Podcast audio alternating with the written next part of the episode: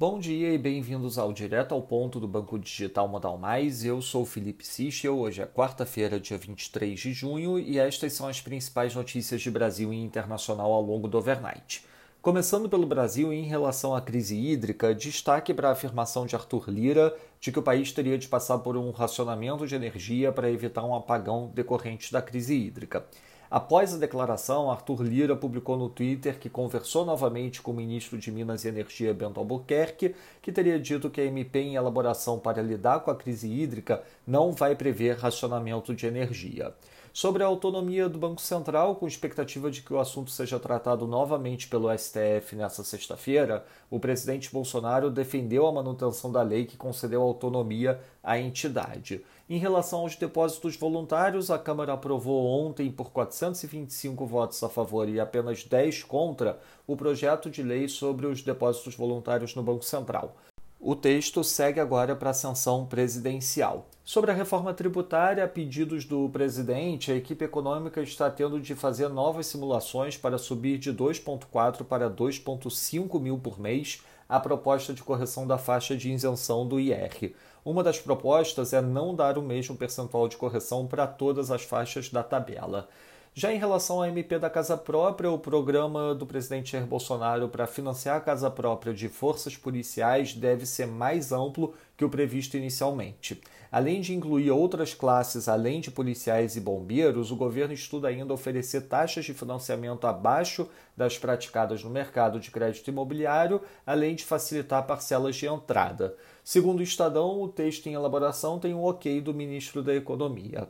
Passando para o setor internacional, nos Estados Unidos, segundo o Financial Times, o Blinken e o Wang Yi da China estariam em discussão para um possível encontro na semana que vem. Este seria o primeiro encontro de alto escalão de membros dos dois governos desde o encontro em março no Alasca.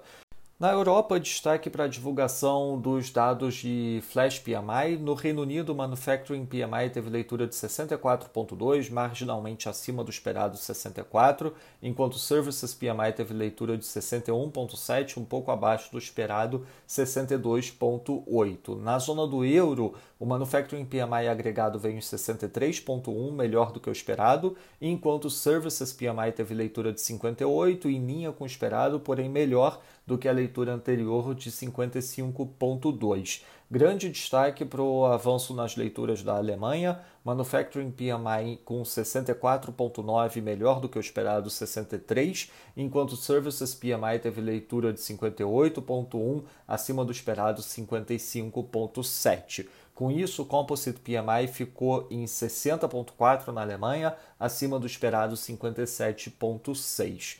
Na Austrália, a região de Sydney registra aceleração nos casos de Covid, especificamente da variante Delta. Serão implementadas medidas restritivas na região.